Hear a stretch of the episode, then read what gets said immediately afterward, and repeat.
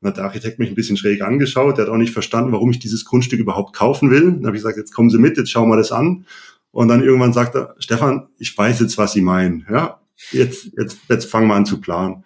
Ja, und dann ging es halt los. Ja. Es gab natürlich auch Nachbarn, die nicht so happy waren mit dieser neuen Überbauung. Es gab auch Nachbarn, die haben dann ihr Haus verkauft und ja, sind weggezogen. Es gab natürlich andere Nachbarn, die sagen, es ist zu viel Lärm, da kommen zu viele Autos hin. Andere haben dann gemeckert, weil die Sonne irgendwie davon abhanden kommt. Also das ging wirklich knapp ein Jahr, bis die Baugenehmigung gab, mit zigmal Umplanen. Ähm, genau, und auch da hatte ich eigentlich das gesamte Eigenkapital, was ich hatte, habe ich investiert, um das hinzukriegen. Und der letzte Schritt war halt wirklich noch, okay, ich habe jetzt noch das Geld, das investiere ich jetzt noch und dann muss es passen. Aber es war halt auch dann Abwiegen, ist es jetzt realistisch, die Baugenehmigung zu kriegen, wenn ich jetzt nochmal 10.000 investiere ins Umplan oder ist es verlorene Zeit und Geld. Ja. Und äh, ja, habe ich gesagt, okay, all in, das kriegen wir hin und dann hat es auch geklappt.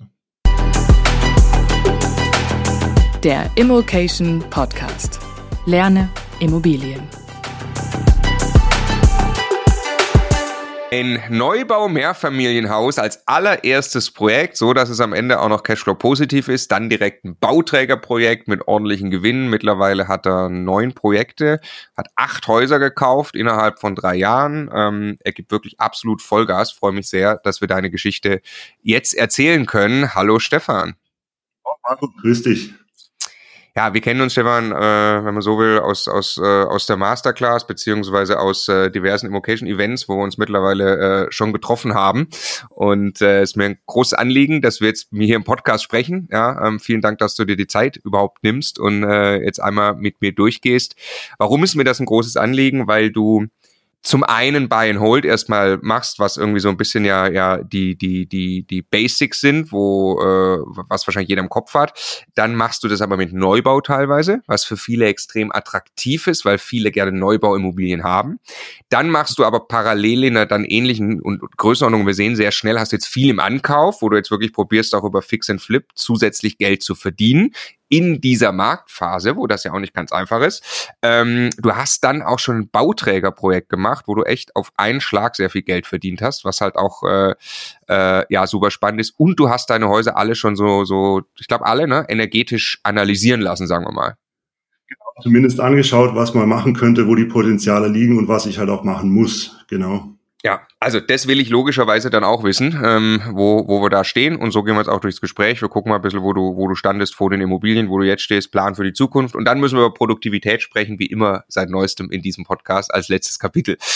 Ähm, ja, was machst du, wer bist du? Job, Familie, Geld? Hat dir schon jemand 10 Millionen überwiesen zum Start? Oder? Gewesen. Ähm, jobmäßig bin ich seit Anfang März diesen Jahres, also 2023, ähm, Vollzeit-Investor ähm, vom Background her bin ich eigentlich Maschinenbauingenieur, habe davor eine Ausbildung gemacht, habe mich weitergebildet, auch wirtschaftlich natürlich noch ein Studium angehängt, habe dann bei verschiedenen großen Anlagen, Anlagenbauern in der Schweiz und auch in Deutschland gearbeitet, viel international unterwegs gewesen, natürlich da auch sehr viel Kontakt gehabt zu Projektmanagement, Terminplanung, Budgetkalkulation und so weiter und habe irgendwie seit ähm, ganz vielen Jahren schon diesen, diese Idee, Immobilien zu haben, Standard ist ja erstmal eine Wohnung und das hat mich dann irgendwie immer gereizt, Mehrfamilienhäuser, mich in die Richtung zu orientieren. Und so hat sich das auch entwickelt, aber da kommen wir nachher zu.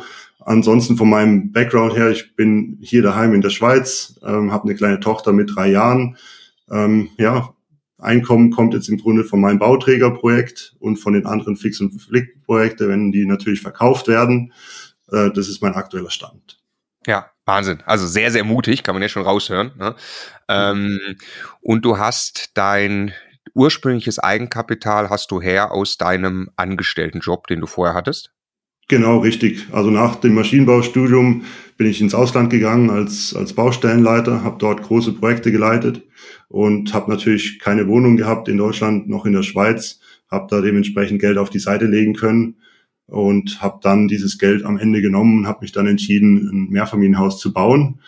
Ähm, ja, und habe mir da eigentlich so meinen Immobilientraum eigentlich äh, ja, verwirklicht, ohne dann Immocation-Wissen zu haben. Das heißt, ich habe, glaube ich, ein Buch gelesen und habe dann einfach angefangen und das hat funktioniert. Also da, ja, wahrscheinlich auch in der richtigen Zeit das Ganze gemacht mit guten Zinsen, guten Förderungen, was halt auch nochmal geholfen hat, so ein Projekt dann erfolgreich umzusetzen. Also jetzt wird's unglaubwürdig, Stefan. Ne? Ohne Immocation-Inhalte so weit zu kommen, ist eigentlich fast nicht möglich. Aber nein, Spaß beiseite. Super genau. cool. Äh, genau, um es zeitlich auch äh, quasi nur einzuordnen. Du hast eben ein Grundstück irgendwie 2015 gekauft, hast dann einen Neubau fertiggestellt 2017, äh, mhm. hast äh, dein Bauträgerding ist 2020 und dann reden wir jetzt über sechs, sieben weitere Zukäufe 2022, 2023. Also der genau. Hockeystick ist erkennbar. Äh, die also Ausgangssituation ist, glaube ich, ähm, äh, glaube ich, glaube ich klar und äh, krass, wie schnell du, also du nutzt erstmal dein, dein, dein, dein, dein, dein gespartes Geld als Angestellter, du nutzt deine Bonität da irgendwie noch und bist aber dann sehr, sehr schnell ja jetzt in die, in die äh, Fulltime-Variante gegangen. Ähm, das wollen wir natürlich jetzt gleich verstehen. Bevor wir jetzt äh, anfangen mit dem, mit dem Projekt, ähm, erzähl noch mal kurz Standort. Also du bist in der Schweiz, investierst aber in Deutschland. Ähm, lebst in der Schweiz, ne, investierst in Deutschland und ähm, wo investierst du da genau? Ich lebe in der Schweiz, auf, meine Frau ist Schweizerin und ich habe seit 2015 arbeite ich in der Schweiz, äh, auch im Projektmanagement und dadurch hat sie das natürlich auch ergeben, ähm, dass ich in der Schweiz bleibe, einfach auch, weil es unheimlich schön ist von der Natur her und alles. Ne? Äh, investiert bin ich in der Region, wo ich ursprünglich herkomme, das ist im Kreis Waldshut, das ist so 30 Kilometer äh, östlich von Basel, also Basel in der Schweiz, der deutschen Seite ist Lörrach, das heißt, wenn man die A5 runterfährt, ganz, ganz am Ende von Deutschland. Die Region ist ähm, für mich deswegen interessant. Erstmal, weil ich mich natürlich sehr gut auskenne, die Nähe zur Schweiz. Wir haben dort sehr viele ähm, Leute, die natürlich täglich pendeln zwischen Deutschland und der Schweiz. Wir haben auch viel Industrie, die dort in der Region angesiedelt ist, einfach auch wegen der Nähe zur Schweiz. Und dadurch ähm, bin ich am gesamten Hochrhein investiert. Eigentlich alles zwischen Schaffhausen, das ist auch wieder eine Schweizer Stadt, bis eigentlich ähm, Lörrach und immer am Hochrhein gelegen. Einfach weil dort natürlich auch die Anbindung sehr gut ist in die Schweiz. Wir haben gerade geschaut im Vorgespräch, ähm, Prognos äh, nur als ein Indikator, da gibt es ja viele, ne? ähm, Rang 233 von 400 irgendwas Landkreisen, also ziemlich die, die, die Mitte so äh, genau. vom Ranking, ähm, sehr hoher Wohlstand, ähm, sehr vergleichsweise schlechte Dynamik auf den ganzen Landkreis Waldshut bezogen. Und äh, du sagst aber, äh, äh, du, du, du gehst innerhalb des Landkreises auch eben nicht in die Pampa. Ähm, erklär das nochmal kurz. Also Waldel ist ja relativ groß flächenmäßig und wir haben, da gehört natürlich auch ein Großteil vom Schwarzwald mit dazu. So in dem Schwarzwald, da gibt's kleine Dörfer, da gibt's ein paar schöne Sehenswürdigkeiten, ein paar schöne Seen, aber wirtschaftlich passiert jetzt dort nicht allzu viel. Ja. So, wenn man aber runtergeht Richtung Süden bis an die Schweizer Grenze, dort haben wir groß, größere Firmen, ja, das sind Arbeitsplätze. Da ist natürlich auch die, ähm, die, die Wirtschaftskraft der Schweizer, die irgendwo nach Deutschland kommt zum Einkaufen, ähm, zum Kleider ähm, kaufen und so weiter. Das kommt natürlich auch in die andere Richtung dann wieder zurück. Und daher muss man da extrem unterscheiden, was ist wirklich, ähm, was passiert in der Grenzregion und was passiert im Schwarzwald. Und ich habe mich halt rein auf die Region am Hochrhein konzentriert, dass man immer, ja, sag ich mal, innerhalb von zehn Minuten in der Schweiz ist. Hm. Und das macht auch wirklich einen Riesenunterschied. Auch natürlich von den Preisen her. Hm. Und natürlich auch von den Immobilien. Also am Hochrhein selber werden natürlich Eigentumswohnungen gekauft. Ähm, Im Schwarzwald sind es dann eher Häuser. Dort hat man natürlich auch viele Leute, die sich eine Ferienimmobilie kaufen. Ähm, natürlich auch Schweizer, die dann gerne rübergehen ähm, und sich dort ein Haus kaufen im Schwarzwald, einfach auch vom Erholungswert und von den, von den Seen und, und das alles. Ist natürlich ein gutes Argument, natürlich sich dort was zu kaufen. Ja. Aber daher muss man sich halt auch spezifisch in der Region auskennen und wissen, was wo läuft. Also macht total Sinn. Ich habe, äh, weiß nicht, ob das eben, ich vermute, es kommt daher, dass es Grenzregion ist. Ich habe selten gesehen, dass es äh, so, ein, so einen ja. Unterschied gibt. So ein extrem ja. gutes Ranking, was Wohlstand anbelangt und dann so ein mhm. schlechtes Ranking, was Dynamik anbelangt. Wie gesagt, overall ist das ein mittelgutes Ranking ähm, mhm. für, für den Landkreis. Aber das könnte ja wirklich aus dieser äh, Grenzregion kommen. Ne? Du hast da vielleicht nicht so viel wirtschaftliche Aktivität, speziell dann im Schwarzwald, aber auch auf der deutschen Seite, hast aber eigentlich viel Wohlstand, der mit rüber schwappt. Also wenn sich neue Firmen ansiedeln auf der Schweizer Seite, ist das ja nicht abgebildet in der Arbeitsmarktdynamik im Landkreis von Deutschland. Ne? Also so könnte ich es mir zumindest erklären.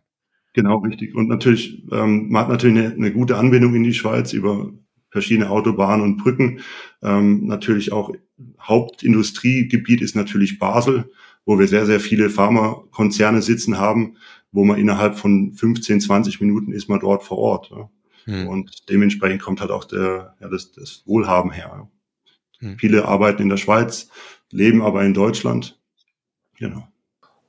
Okay, dann würde ich sagen, wir starten mal rein in die, in die Projekte, werden das, äh, mhm. die, die ersten vielleicht bisschen genauer uns angucken und dann ähm, äh, irgendwann müssen wir auch äh, ein bisschen zusammenfassen und gruppieren. Es sind einfach zu viele. Ähm, ich äh, ja, erzähle uns. 2015 ein Grundstück gekauft, darauf gebaut. Äh, wie kam es dazu, dass du damit anfängst und wie ist es dann gelaufen? Also der Hintergrund, wie es dazu kam, dass man gerade so ein Projekt als, als Start macht, ähm, war einfach so, ich habe in der Vergangenheit geschaut nach Mehrfamilienhäusern, habe dort aber nichts gefunden, wo mir wirklich zusagt, e, entweder vom Preis oder vom Grundriss und bin dann einfach auf die Idee gekommen, selber was Neues zu bauen und halt erstmal auch von Renovierungskosten, Sanierungskosten gar kein Geld in die Hand nehmen zu müssen die ersten Jahre und habe mich dann eigentlich entschlossen, was Neues zu bauen. In dem Ort, wo ich ursprünglich aufgewachsen bin, gab es ein Neubaugrundstück. Das habe ich mir dann angeschaut, habe natürlich auch dementsprechend gute Chancen gehabt, überhaupt ein Grundstück zu bekommen, weil man dort ansässig war in der Vergangenheit. Habe dann mit dem Architekten geschaut, welches Grundstück würde passen für das Konzept, was ich mir überlegt habe. Und ging dann eben in die Planung rein. Habe das Grundstück natürlich dann auch, auch bekommen und habe dann ähm, ein Mehrfamilienhaus geplant mit vier Wohneinheiten. Das ging dadurch sehr gut, von Bebauungspläne sind natürlich auch immer begrenzt von den Wohneinheiten pro Grundstück. Das heißt, ich habe ein Grundstück gekauft, habe das aufgeteilt in zwei und konnte dadurch mehr Wohneinheiten kreieren, mhm. was halt auch einfach von meinem Konzept dann gut gepasst hat. Das heißt, zwei kleinere Wohnungen, zwei große Wohnungen. Und ähm, habe dann eben angefangen, mit dem Architekten das Ganze umzusetzen, habe Firmen kennengelernt, Bankkontakte geknüpft und bin so eigentlich in dieses ganze Thema Immobilien reingekommen mit entsprechendem Netzwerk. Und das ist natürlich auch ähm, sehr, sehr wichtig, um irgendwo mal den Startpunkt zu, zu, zu, äh, ähm, ja, zu bekommen und halt auch spätere Projekte dann erfolgreich abzuwickeln. Es ist wirklich das Netzwerk und die Kontakte im, im gesamten Umfeld. Krass, wie du, wie du, äh, ja, du startest im Prinzip mit der Grundstücksentwicklung in das genau. Immobilienthema. Sehr, sehr ungewöhnlich, weil die meisten sich denken, also die wissen überhaupt gar nicht, dass sowas geht, auf so eine Art und Weise dafür zu sorgen, mhm. dass dann da mehr Wohnungen entstehen. Ähm, mhm. Geschweige denn würden sie sich zutrauen, das zu tun. Äh, mhm. das, äh, ja, aber man kann es tun. Ne? Also man, man, ja. muss, man muss nicht zehn Jahre Bauträger sein, um sowas zu tun. Man kann es auch einfach als erstes Mal tun. Ja. Genau, also der Architekt hat es auch nicht gewusst. Ich habe halt einfach gefragt, okay, wir dürfen auf diesem Grundstück drei Wohneinheiten bauen. Wenn ich dieses Grundstück einfach teile, darf mhm. ich dann pro Grundstück drei bauen? Und dann hat er mich angeguckt und gesagt, ich gehe mal davon aus, aber muss ich abklären. Das Ergebnis war dann, dass man das eben darf. Jetzt rein vom Bauvolumen her ging das halt auch irgendwann nicht mehr, einfach von der Höhe her. Aber dann waren es halt an, anstatt drei waren es zwei und es ging halt vom Konzept her sehr, sehr gut auf. Überleg mal, eine ganze Wohnung mehr. Krass. Richtig, ja. Ähm, ja. Wie war es mit der Bank? Äh, hat die gesagt, ja, yeah, cool, noch nie gemacht, aber wir sind voll dabei, oder? Die, die Bank war war, sag ich mal, am Anfang sehr positiv eingestellt, weil ich war 29 zu dem Zeitpunkt, als ich äh, das Projekt gestartet habe. Ich hatte ein gutes Schweizer Einkommen ja, ähm, und hatte natürlich Eigenkapital von meinem Job vorher.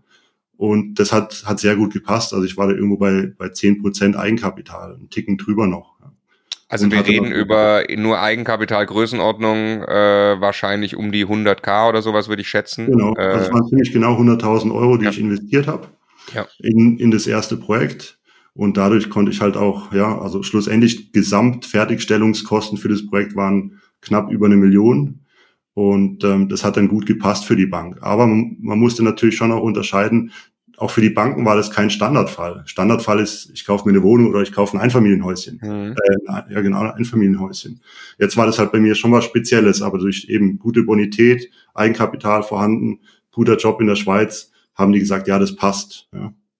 380 Quadratmeter Wohnfläche sind entstanden, vier Wohnungen, 2017 abgeschlossen. Ich vermute, der Bau lief komplett reibungslos, ohne Überraschungen und war in Time fertig. Oder doch nicht? Ja, also lustigerweise war das wirklich ja. so, dass wir kaum Komplikationen hatten. Ähm, ich hatte auch das Glück, dass ich dort mit einer Baufirma zusammengearbeitet habe, auch aus der Region, mit der man sehr kooperativ zusammenarbeitet. Und das hat wirklich alles hervorragend geklappt. Ja. Okay, vielleicht liegt es an deinem Job, aber habe ich noch nie gehört. Also deswegen habe ich die Frage gerade auch so gestellt, weil jeder sagt ja, haha, also ja. Bau in Time und so weiter. Also äh, ja, ganz, ganz große Gratulation. Ja, man, ähm, darf, halt nicht, man darf nicht vergessen, ich meine, ich hat, wollte die Wohnung vermieten. Dementsprechend vom Terminplan waren wir natürlich schon noch einigermaßen flexibel. Ja. Ich meine, ja. beim Thema Verkaufen ist man natürlich gebunden laut Verkaufvertrag oder Kaufvertrag. Zu dem Datum muss es fertig sein. beim Vermieten kann ich dann natürlich schon noch ein bisschen hin und her schieben. Ja. Ja. Ja. Genau. Okay. Ähm, die sind alle vermietet? Wurden schnell vermietet, gehe ich von aus? Ja, genau. Okay. Ja. Wie viel also, auf dem Quadratmeter ungefähr ist da für so einen Neubau? Also ich war jetzt da bei, gerechnet hatte ich mit 9,50 Euro. Mhm. Realistisch habe ich dann gestartet mit 10,50 Euro mhm. und bin jetzt irgendwo bei 11. Ja, naja, Mieten steigen einfach. Ne? Das ist so. Ja. Genau. Okay, ähm, jetzt würde ich sagen, wir machen mal weiter. Ich habe es ein bisschen gruppiert. Du hast eben dreimal Buy and Hold, du hast dann jetzt einiges Fix and Flip im Ankauf und du hast dieses Bauträger ähm, äh, zwischendrin, wo du echt abverkauft hast und schon richtig Geld verdient hast. Jetzt machen mhm. wir mal kurz die Buy and Hold, den Buy and Hold Teil vielleicht vielleicht rund. Ähm, mhm. das ist in der Chronologie dein sechstes und achtes Objekt noch. Das hast du jetzt auch ganz jüngst. Das achte ist aus dem April 23. Aktueller geht's fast nicht. Ne? Ja. Äh, und das sechste ist aus dem November 22. Erzähl mal vom Objekt Nummer, Nummer 6 kurz.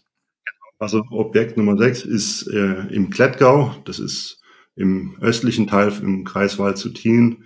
Das ist ein, ein relativ kleines Dörfchen, aber sehr interessant daher, weil man eine gute Anbindung hat in die Schweiz. Äh, der Flughafen Zürich ist 25 Minuten entfernt Daher für mich auch ähm, ja, ein recht interessanter Standort, um alternative Vermietungskonzepte anzugehen. Im Moment habe ich das noch nicht gestartet, aber ähm, ja, dort natürlich das einfach. Da, ne? Stand genau, richtig, ja. Mhm. Das ist einfach vom Standort her fand ich das sehr interessant. Man ist direkt im Ort drinne, direkt bei einer Schule gegenüber, da ist ein Fußballplatz, also für Familien auch ideal und relativ günstig eingekauft, einfach weil natürlich auch die Mieten utopisch tief waren, irgendwie bei 4,50 Euro und die sollten halt bei 8 sein oder sogar höher. Dementsprechend sehr günstig eingekauft. Ähm, kleines Problem im Keller mit Wasserschaden, aber auch das vorher anschauen lassen mit Sachverständigen, mit Leuten, die sich da auskennen und bin jetzt den gerade am beheben. Also da muss der ganze Estrich raus, alles trockenlegen. Das ist jetzt eigentlich gerade der, der aktuelle Zustand. Zwei Wohnungen wurden noch, ähm, sind die Miete ausgezogen. Die wurden jetzt komplett kernsaniert mit neuen Fenstern, neue Heizkörper, Bäder, alles eigentlich neu und sind jetzt ab, ja, ab heute eigentlich neu vermietet. Ähm, also auch da bei dem Projekt bin ich halt willig rein und probiere dann halt gerade zu investieren und was Anständiges draus zu machen, damit ich auch natürlich mit den Höhen, äh, mit den Mieten in eine, in eine marktgerechte Höhe rein, einsteigen kann. Erzähl uns mal ein bisschen da vom Akquiseprozess, weil wir reden jetzt über November 22 Ankauf. Das heißt, da ist schon einige Monate die, die, äh, der Zinsanstieg äh, durch gewesen. Ne? Da gab es mit Sicherheit, ja. äh, also hat sich das plötzlich anders angefühlt, weil es gab viel weniger Interessenten. Du hast verhandelt. Äh, wie, wie lief das ab? Ja, also beides.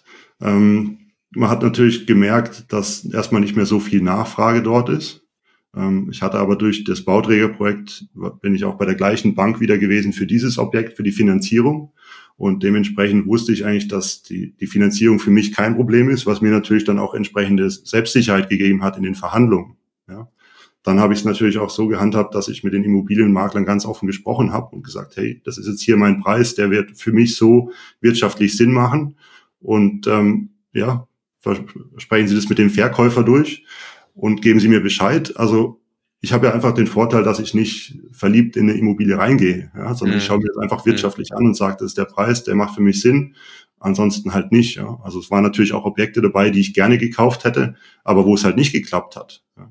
Und das macht es dann halt, denke ich, schon noch aus, dass man da ja, recht nüchtern irgendwie reingehen kann in so ein Verkaufsgespräch oder Verhandlungsgespräch. Guckst du dir viele an? Gibst viele Angebote ab? Ja, also ich denke mal schon, ähm, ja, die Hälfte ungefähr kam jetzt zum Kauf. Ach, ja, wahrscheinlich noch ein Ticken, ein Ticken, ein Ticken mehr, wo ich anschaue. Ja. Ja, ja.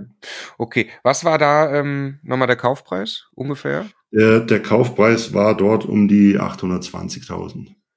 Also 820 und äh, also das war dann nachher der Kaufpreis. War das höher inseriert ja. oder? sorry, 600, 620. Entschuldigung. 620, ja. ja. Und war das höher inseriert? Ja, das war, Jetzt muss ich überlegen, das war irgendwas bei 750.000, meine ich. Ja. Also das ist krass, ne? Das, das, äh, ich, ich sammle ja die Beispiele gedanklich, um, mhm. um einfach zu, zu erklären. Vor, vor zwei Jahren hast du ein Inserat gehabt mit 750, dann musstest du davon ausgehen, das kostet mindestens 750, möglicherweise ein bisschen mehr, weil du im Bieterverfahren landest. Ähm, und jetzt äh, zahlst du in Wirklichkeit dann 620. Das ist einfach der ganz große Unterschied äh, warum dann man in so einem intransparenten Markt jetzt halt ähm, da was machen kann, denke ich. Ja. Wie genau, wie fühlt sich das an für dich mit der mit der Marktphasenänderung jetzt am Beispiel dieses Objektes? Äh, jetzt hast du ja auch höhere Zinsen logischerweise, die dagegen laufen. Ich fühle mich extrem wohl, muss ich sagen, in der aktuellen Marktphase. Ja. Ähm, natürlich sind die Zinsen gestiegen, das ist klar, aber rein vom Einkaufen her macht es extrem Spaß. Erstmal, mhm. weil man, weil es einfach nicht mehr so viele gibt, die auch gleichzeitig an der Türe stehen. Man hat eine gute Verhandlungsbasis und inzwischen ist es halt auch bei den Verkäufern angekommen, dass die Preise von vor zwei Jahren einfach nicht mehr realisierbar sind. Ja. Und das macht dann natürlich, also für die Verhandlungen ist es extrem hilfreich. Ja. Ähm, weißt du ungefähr, Nee, du hast nochmal, du hast gesagt, das ist für was? 4 Euro, 5 Euro auf den Quadratmeter vermietet? Ja, 4,5 Euro im Durchschnitt, ja. Ja, mhm. krass, ne? Da sieht man mal, und du hast, gehst von, ja gut, das ist ein Bestandsgebäude, von was gehst du da aus? 9 Euro oder so? Ja, 9 Euro. Euro. Habe ich, also mit 9 Euro habe ich gerechnet. Ähm, realistisch sind jetzt dort auch über 10 drin. Okay, okay. Was ist die Kaltmiete ähm, jetzt gerade und im, im, im Ziel quasi? Hast du da? Ja, also jetzt aktuell sind wir irgendwo bei dreieinhalb wenn die Untergeschosswohnung renoviert ist ähm, und die anderen Mieten angehoben sind, dann sind wir dann schon irgendwo bei, bei viereinhalb. Ja. Viereinhalbtausend pro Monat. An, ja. Angehoben heißt äh, normale Mieterhöhung, jetzt nicht neu vermietet auf neun oder zehn Euro, sondern eine genau. Runde Mieterhöhung quasi, ne? Eine Runde Mieterhöhung, aber halt immer im, ja, im Gespräch untereinander.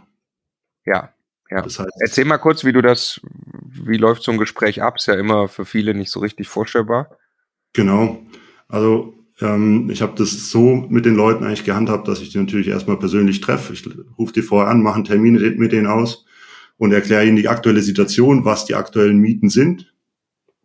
Habe natürlich auch Nachweise dabei, dass man ein bisschen sieht, wo kommen die Daten her. Erkläre das halt auch einfach, dass es da bestimmte Abweichungen gibt vom Zustand her, von der Lage und so weiter, Größe. Etagenhöhe und so weiter. Und gehe dann halt rein und sage, ich persönlich denke, jetzt für diese Wohnung ist der und der Quadratmeterpreis realistisch. Und ähm, dann schaut man mal, wie sie reagieren. Es gibt durchaus Leute, die sagen, ah ja, damit habe ich schon lange gerechnet, das ist für mich absolut okay, mhm. wo ich unterschreiben. Ja. Und dann gibt es halt andere, die sagen, uff, ja. und dann muss man halt schauen, wie man damit umgeht. Aber erfahrungsgemäß ist es so, dass die Mieten, also die Leute wissen ja, dass sie günstige Mieten zahlen. Also ich habe jetzt noch keinen erlebt, der, der da wirklich aus den Wolken gefallen ist, hat gesagt, oh Gott, jetzt kommt der Brahman daher und äh, hat da utopisch hohe Mieten. Ja. Ähm, sondern die, die Leute wissen generell, dass sie günstige Mieten zahlen. Und meine, meine Strategie ist halt immer dort einen Weg zu finden, das für beide Seiten passt. Ich muss jetzt auch nicht den aktuellen Marktwert haben, wenn die Wohnung halt nicht anständig saniert ist. Das finde ich dann einfach nicht richtig, ja. Sondern ich gehe dann halt auch hin und sage für mich, die Wohnung in dem Zustand ist jetzt das und das wert können wir damit leben, finden wir da eine Vereinbarung. Und dann als Schritt zwei wäre dann halt noch, was müsste gemacht werden, damit wir in die und die Richtung kommen. Die Wohnungen haben ab und zu mal Punkte, wo es halt hapert. Ja. Irgendwie ist Dachfenster undicht oder uralt oder die Heizung läuft nicht mehr richtig oder so teilweise auch Kleinigkeiten. Ja. Und wenn man dann halt mit denen sagen kann, okay, ich bin jetzt bereit, das zu beheben die nächsten zwei Monate, dann treffen wir uns bei der Miete, das hilft dann den Leuten auch. Ja. Ich meine, oftmals geht es ja bei so Immobilien auch drum, dass jetzt mal jemand kommt, der was macht. Ja. Viele Immobilien sind ja auch einfach mal vernachlässigt worden über die letzten Jahre. Meistens Und, die, die man gut einkaufen kann. Richtig, genau. Ja. Und das hilft dann natürlich auch nochmal in so einem Gespräch, dass man einfach zusammen eine Lösung finden kann ähm, oder die Probleme eben beheben kann. Also für mich ist es eher wirklich ein, Kooperat also ein kooperatives Gespräch, dass man sagt, okay, was sind die Probleme, wo können wir uns treffen, dass es für beide Seiten passt. Nehmen kommt von geben, wenn man so will. Das macht genau, äh, extrem, extrem Sinn. Die meisten freuen sich, wenn der Wohnraum aufgewertet wird. Okay, genau. was, was würdest du sagen? Die 620k, ähm, jetzt kommt ja noch ein bisschen was on top äh, an, an Investitionen. Ich rede jetzt mal noch nicht von der Energiesanierung, die können wir gleich separat mal bewerten, aber ähm, was, was brauchst du denn für die in diesem Haus, um äh, auf neun oder zehn Euro Miete vermieten zu können? Also wie viel muss ja, das hängt natürlich extrem ab von den Wohnungen selber. Manche wurden in der Vergangenheit schon mal hm. aufgewertet, jetzt gerade zum Beispiel im Badezimmer. Ähm, bei den zwei Wohnungen, die leer waren, habe ich halt eigentlich quasi alles gemacht. Ich habe die ganzen Bodenbelege, Wände neu, Fenster neu, Heizung neu, Badezimmer komplett neu gemacht. Ähm, die haben die ganzen Steigleitungen gerade erneuert. das war natürlich schon Geld, wo man da in die Hand nimmt. Aber ich meine, das Haus ist halt von 1970 ungefähr. Das ist halt auch schon 50 Jahre alt. Ja? Mhm. Ich meine, die Leitungen, die sind dann halt auch einfach mal End of Life. Ja? Also die ja. sind teilweise, da, da geht nicht mehr viel Wasser durch. Ja? Und äh, ah, da, da gehe ich, wenn ich halt gerade dran bin und habe eigentlich die Wohnung komplett entkernt, dann ist der Aufwand nochmal zusätzlich, um die Leitung noch neu zu machen, relativ gering. So, und deswegen habe ich es halt gerade komplett gemacht und weiß eigentlich, dass jetzt mal zwei Wohnungen Neubaustandard sind sozusagen und kann dann die halt auch zu irgendwie 10,50 Euro oder fast 11 Euro dann vermieten. Was hast du in die Wohnung dann investiert ungefähr? Also das war für beide Wohnungen bin ich jetzt ungefähr bei, bei 40.000. Ja. Zusammen? Ja. Okay, ja. das ist aber auch, auch sehr gut gemacht, glaube ich dann. Ne? Okay, aber das heißt, äh, du, wenn man mal ganz überschlagsweise äh, rechnet, äh, pro Wohnung 20, wie viele Wohnungen waren es? Also insgesamt sind acht Wohnungen und, und zwei davon habe ich jetzt eben komplett neu gemacht. Ja. Weißt du, wenn du 20 pro Wohnung, dann würdest du 160 nochmal in das Haus in Summe stecken. Meinst du, dann bist du komplett oder ist es zu viel oder zu wenig? Das, das haut ungefähr hin, ja. Bei den, da sind noch kleinere Wohnungen dabei, da ist es natürlich weniger. Jetzt die Kellergeschosswohnung, die braucht noch mal ein bisschen mehr Aufmerksamkeit, einfach durch den Wasserschaden, der dort vorhanden ist. Da ist es dann einiges mehr, aber ich denke, im Mittel haut es hin. Also, dann habe ich jetzt gerade gerechnet. 620.000 Kaufpreis mhm. plus 160, die du jetzt erstmal da investierst, um auf Marktmiete zu kommen. Und hab das jetzt mal genommen gegen deine ähm, kurzfristig realisierbaren Mieteinnahmen, ohne jetzt, dass alles neu vermietet ist auf, auf 10 Euro, sondern quasi, wo du gesagt hast, du kommst eigentlich jetzt kurzfristig auf viereinhalb pro Monat. Dann hättest du schon einen 7%er ziemlich genau, 6,92 kommt raus, ja, äh, mhm. Mietrendite. Ähm, und wenn du, wie viel Quadratmeter hattest? Dann sind wir irgendwo bei, ich meine so um die 500. Also jetzt rechne ich mal 500 Quadratmeter mal 10 Euro. Na, ähm, äh, wenn du jetzt alles neu vermietet hättest auf Neubaustandard, äh, mal 12 und teil das wieder durch dein Gesamtinvest, dann wäre das ein 7,7 Prozenter. Ja? Und ab dann läuft ja die Miete auch der Bankrate natürlich weiter davon, ne? über, über die Jahre jetzt so. Aber okay, und du hast wie viel? Bei ähm, 3,3. 3,3, okay. Und zwei Tilgung, oder? Ja, knapp drunter, 1,9 oder so. Ja. Okay, okay, gut. Also wir machen gleich aufs Buy-and-Hold-Portfolio, machen wir gleich kurz, wie viel, wie viel Bankrate und Kaltmiete, das haben wir uns im Vorgespräch rausgesucht. Aber ähm, ja, cool. Also Glückwunsch zu, äh, zu dem Buy-and-Hold-Deal. Bist happy, oder, dass du den gekauft hast? Ja, absolut. Cool, cool. Okay, und jetzt hast du April 23, also jetzt gerade, hast du dich nochmal für ein Objekt entschieden? Ja, also April war jetzt willig, dass ich das Haus übernommen habe. Ja. Ähm, mhm. Ähm, dort war es so, dass über die über den gleichen Makler ist der sind die an mich herangetreten, haben gesagt, hier Herr Brahmann, es gibt da gibt da ein Haus, was genau in Ihr Portfolio passen würde. Genau richtig, ja. Wollen Sie es mal anschauen? Haben wir es angeschaut, war nicht auf dem Markt ähm, gleich ein Angebot abgegeben. Eine Woche später hat man sich da gefunden, preislich. Ähm, das Haus gekauft, das ist ähm, vom Baujahr her um die 1950. Ähm, ist auch vom Zustand her nicht, nicht ideal. Ähm, energetisch muss man da einiges machen. Dach isolieren, Vollwärmeschutz, Fenster. Äh, wir haben überall Gas, Gasetagenheizung. Auch das ist nicht mehr ganz, ganz Stand der Dinge. Jetzt ist aber so, dass das Objekt an für sich ähm, ordentliches Potenzial hat. Das Dachgeschoss ist nicht ausgebaut. Das Grundstück ist riesig. Also wir haben, glaube ich, so um die 1900 Quadratmeter. Ähm, da gibt es nochmal Ideen, einfach links nochmal ein Haus anzubauen. Und dann ist es halt nicht mehr ein Vierfamilienhaus, sondern dann ist es halt auf einmal ein Zehnfamilienhaus. Hm, krass, okay. Ähm, da, da, ja, das ist halt eben immer so das Entwicklerherz, wo dann immer bei mir ein bisschen so auf hochkommt, wo ich sage, okay, das Haus ist schön, aber was können wir denn jetzt machen, damit es richtig Spaß macht? Ja. Und dann fange ich halt an zu planen und zu reden mit Architekten und dann kommt halt, ähm, ja, kommt da was Größeres raus, wie das, was jetzt ist. Ne? Ja. Genau. Ja.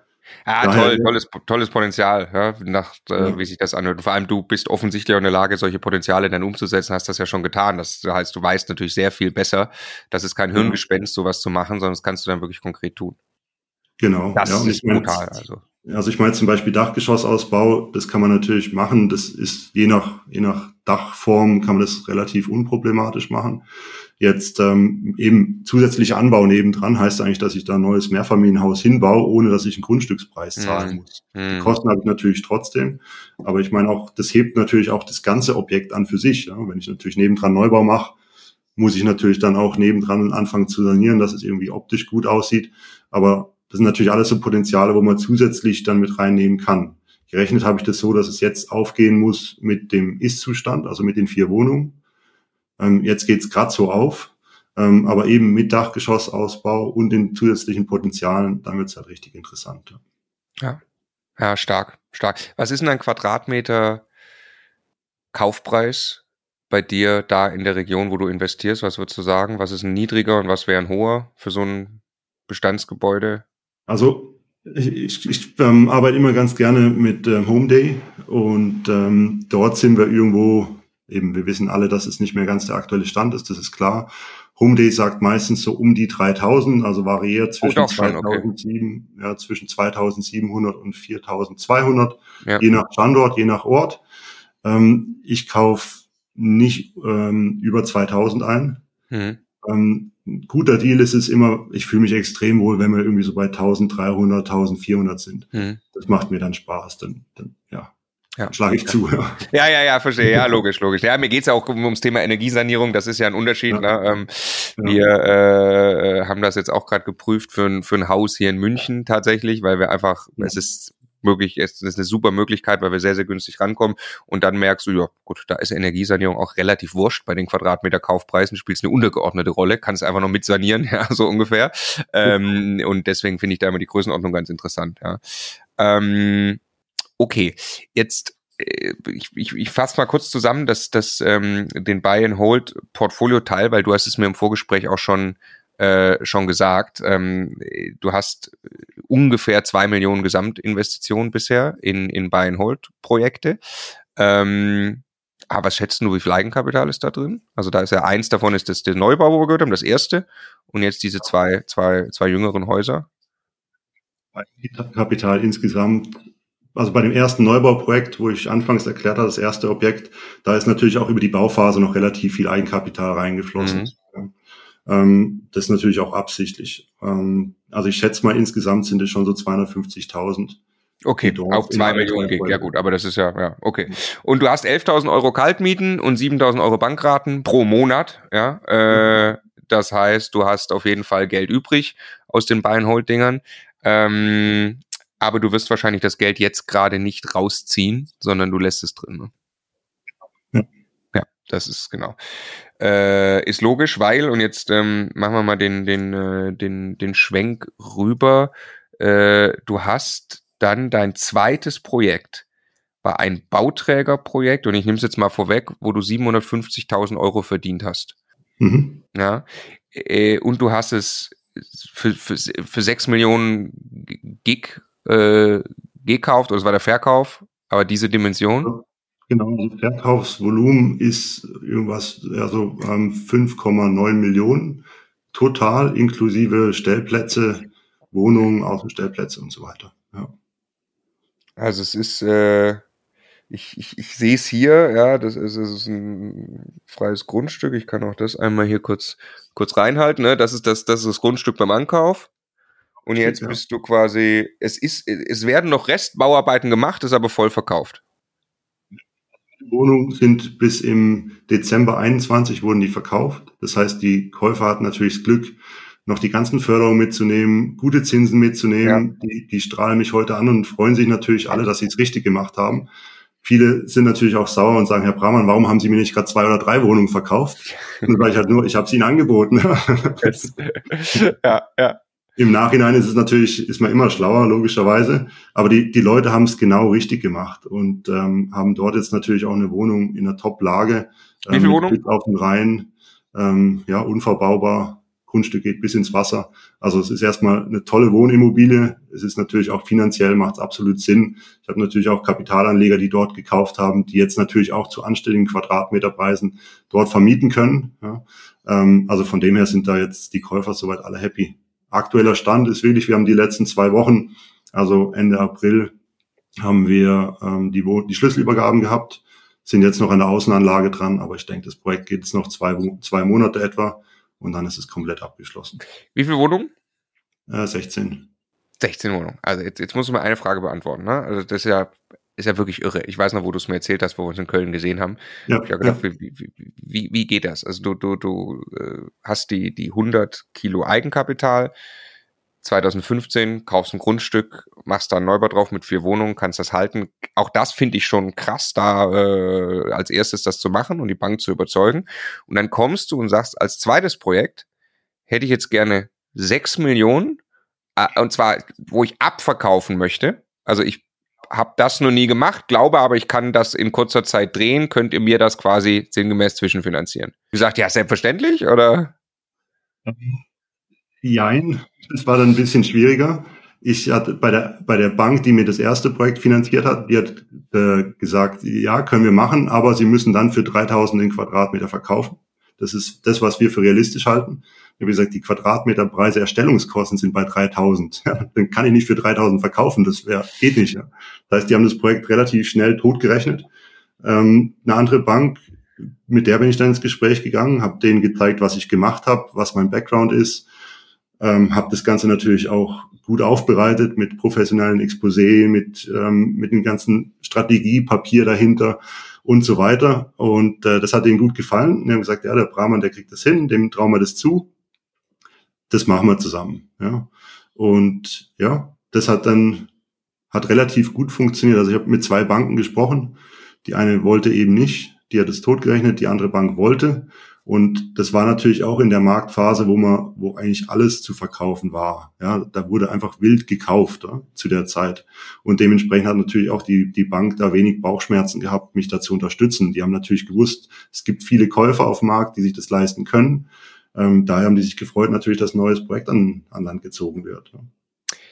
Wie hast du gebaut? Also ich gehe mal davon aus, Massivbauweise äh, und genau ist Massivbauweise, ist KfW 40 plus, also das Höchste, was man bauen kann.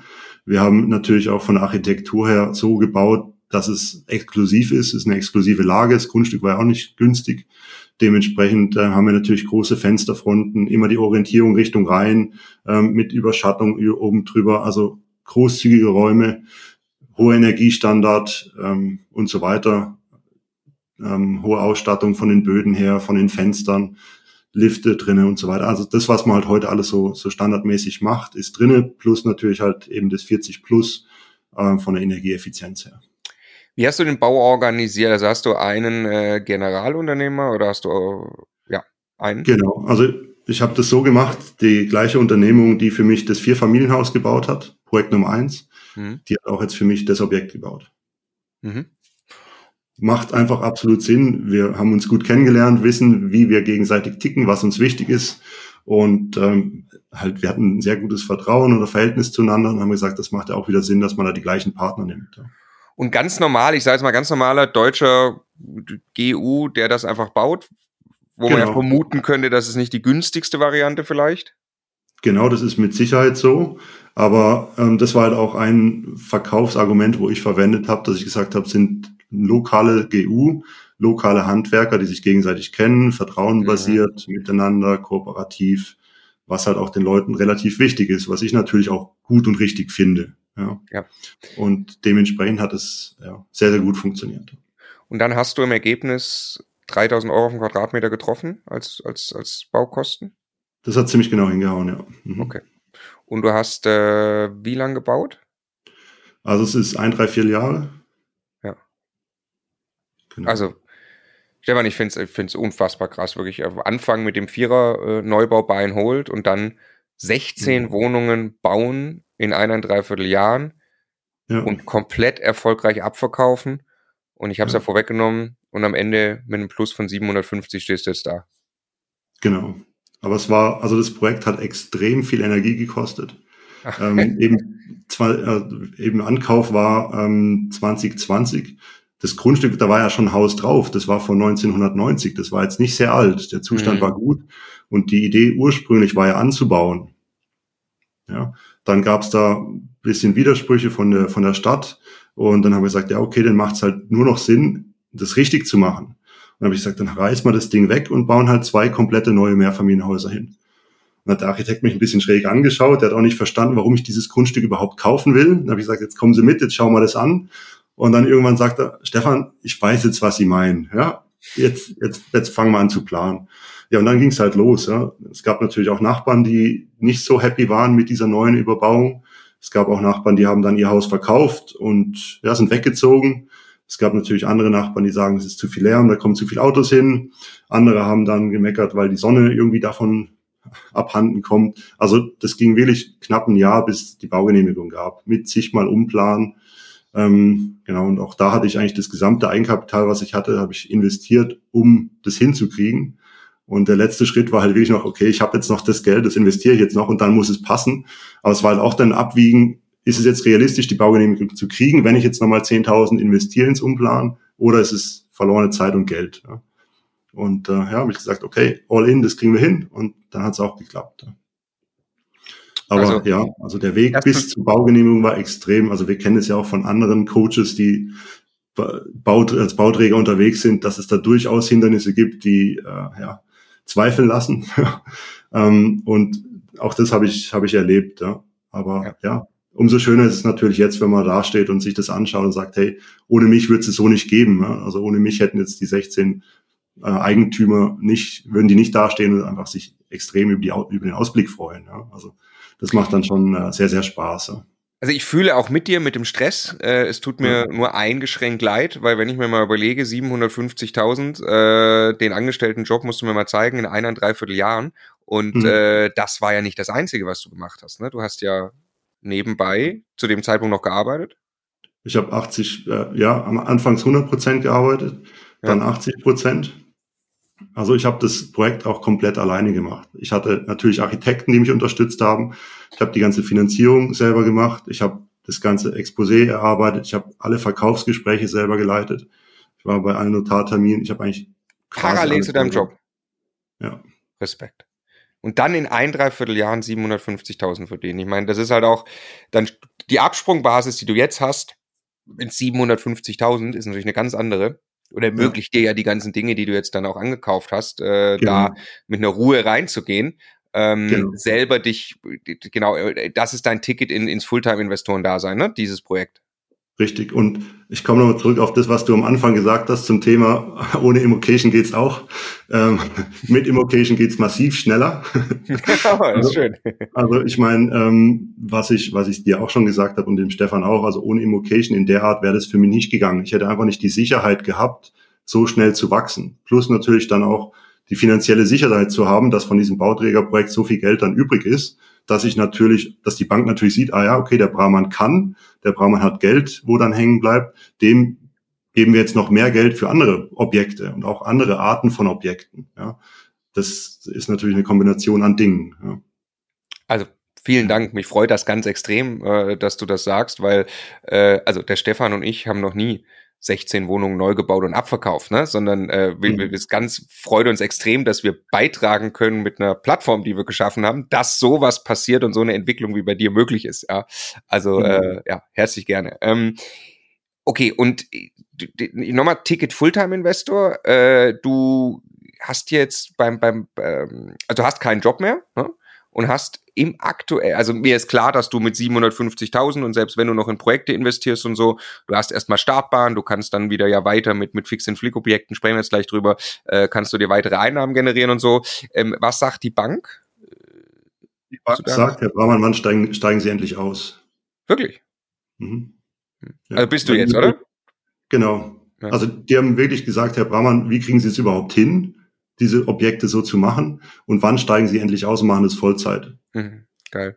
Weil die natürlich auch wissen, okay, wenn ich das jetzt neben Job gemacht habe, dann was kann ich denn machen, wenn ich das Vollzeit mache? Mhm. Ein Punkt natürlich, der extrem wichtig ist, ich meine, ich hatte einen Job, ich hatte natürlich auch Familie, ich hatte ein Kleinkind und ich meine, im Nachhinein habe ich da halt leider Opfer gebracht, ja, dass ich halt abends viel unterwegs war oder halt meine, meine Frau nicht so unterstützt habe, wie ich hätte sollen. Ja das sind natürlich leider auch die Opfer, die ich irgendwo gebracht habe. Ja. Ähm, aber halt dann auch mit der Hinsicht, dass, dass es dann hieß, hey, du kannst es gerne machen, aber du kündigst deinen Job. Ja. Mhm. Ja, einfach, dass halt diese Work-Life-Balance auch mal irgendwie wieder annähernd eintritt. Ja. Und, Und die kannst du jetzt herstellen, hoffentlich, ne?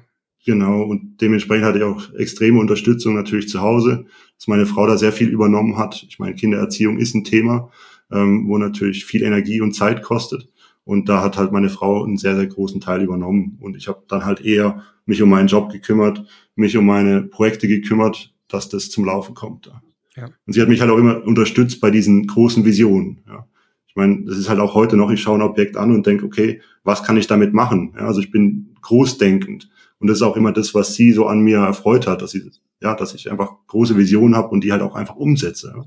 Ich meine, ich habe nicht da gestanden und gesagt, oh je, kann ich das jetzt? Oh, oh nein, kriege ich eine Finanzierung, sondern ich habe gesagt, ja, ich kann das und ich mache das und ich kriege eine Finanzierung. Ich muss nur die Bank finden und es hat alles dann relativ gut funktioniert. Ja. Also sie hat mich da immer unterstützt bei, bei dem Werdegang. Ja. Toll. Daher, auch herzlichen Dank natürlich an meine Frau. Ja, ja also toll, dass man, äh, wenn du da den, den Support äh, so hattest, das glaube ich ganz wichtig und äh, ja. toll, dass du jetzt selber auch sagst, ich muss Work-Life-Balance da wieder wieder herstellen. Ich glaube, das ist auch ganz wichtig. Äh, Stefan und ich ja. äh, kämpfen ja auch immer da wieder mit uns selbst und haben da auch sehr viel umgebaut äh, in den letzten anderthalb Jahren, so dass das jetzt schon wirklich wirklich auch da ist und es ist ein anderes mhm. Leben, wenn man sich die mhm. Freiheiten dann dann nimmt und, und du hast dir da die Startbahn für ähm, für geschaffen. Und ja. Äh, was ich auch ganz toll finde, ist der Punkt, wo du gerade, also dass du groß denkst. Ich denke, das kam schon raus im Gespräch bis hierhin. Ja. Ähm, und äh, was das aber im, im Kopf entsteht der Unterschied. Ja, ich kann das tun. Warum nicht? und das ist mein Plan und mein Ziel und dann wird das Realität. Aber wenn man, was die meisten wahrscheinlich hier tun würden, nachvollziehbarerweise, fairerweise, ja, äh, ist äh, zu sagen, boah, das, das kann mit so, also man kann nicht 16 Neubauwohnungen als zweites Projekt machen. Ähm, kann man aber eben doch. Es ist halt hart, ne? aber im Ergebnis natürlich dann auch super, super lukrativ. Das war ja auch nicht mein Plan. Ich bin ja nicht auf die Suche gegangen, habe gesagt, ja, okay, ja. jetzt schaue ich mal, ich will jetzt Bauträger sein. Ja, ich gehe jetzt mal auf die Suche nach einem, nach einem Grundstück und baue dann irgendwas. Sondern ich habe das Haus angeschaut und habe dann gedacht, okay, was kann ich denn damit jetzt machen? Und dann hat ja. sich das automatisch ergeben. Ja, also ich bin eigentlich einfach aus Interesse und, und Spaß an der Freude bin ich dann in diesen Bereich reingekommen. Und äh, ja, das ist genau das, was mir Spaß macht. Also daher. Ja. ja. Ah, okay, jetzt machen wir noch den dritten Teil deines Portfolios, wenn man so will. Ne? Das, wir hatten es über Buy Hold gesprochen. Hier hast du ein Bauträgerprojekt, was dann jetzt erledigt ist. Und jetzt hast du vier weitere Fix-and-Flip-Häuser bereits gekauft, also die du handeln willst, die du jetzt nicht planst, zumindest langfristig zu halten. Äh, und jetzt gerade noch ein Aufteilerprojekt ganz frisch zugesagt lass uns das mal summiert besprechen. Du hast mir auch gesagt im Vorgespräch ungefähr viereinhalb Millionen Gesamtinvestitionskosten.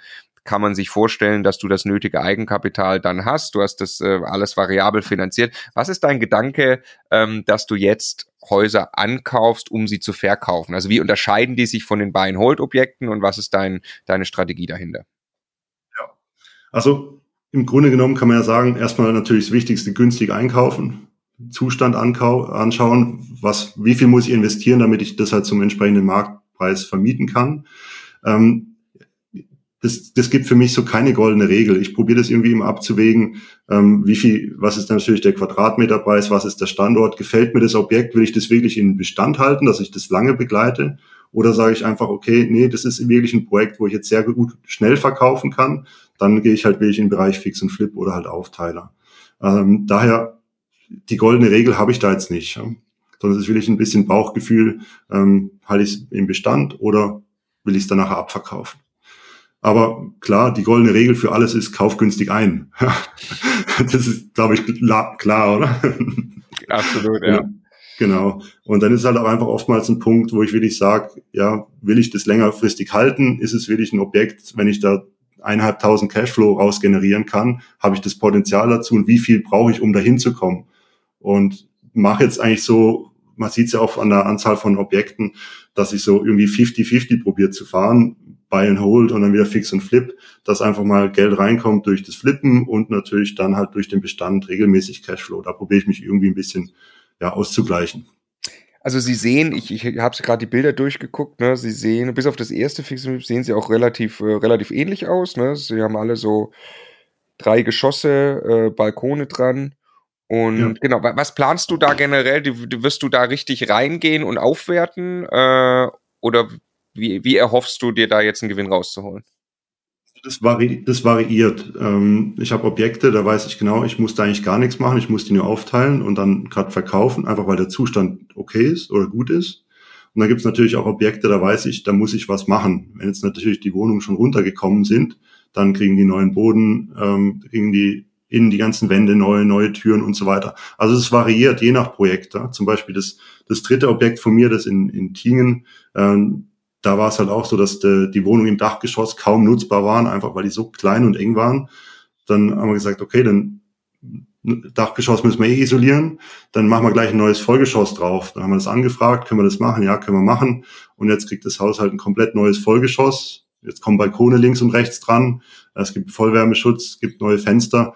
Das ist dann halt schon eine größere Maßnahme insgesamt, ja. Aber das variiert halt wirklich von Projekt zu Projekt, dass man einfach schauen muss, was macht Sinn, wie können wir auch die Wohnung so umgestalten, dass man sie halt auch gut verkaufen kann und was sind die Käufer, die dort vor Ort sind. Ja, suchen die wirklich was Günstiges oder sind es auch Leute, die sagen, okay, ich hätte, ich bin bereit mehr zu zahlen und ja und gebe halt auch mehr aus. Ja. Natürlich dann auch immer, ich vergleiche es halt immer, was kostet mich ein Einfamilienhäuschen. Ja. Hm. Habe ich zum Beispiel eine Familie, die eine viereinhalb Zimmerwohnung haben will, ähm, ja, das wäre eigentlich dann auch die Kundschaft, die gerne ein Häuschen hätte, aber das Haus kostet halt einfach 600.000. Das heißt, wenn ich jetzt einmal eine schöne viereinhalb Zimmerwohnung baue mit 120 Quadratmeter, habe ich auch kein Problem damit, die für 450 oder 500.000 zu verkaufen. Ja, also da muss man einfach ein bisschen abwiegen, was sind die Käufer, was ist der Zustand, wie sind die Grundrisse und das variiert halt auch von Ort zu Ort. Also die, da gibt's nicht den Fahrplan. Ja, also ich mhm. gucke mir wirklich jedes Projekt spezifisch an und entscheide dann, was möchte ich machen, wie möchte ich es machen. Genau.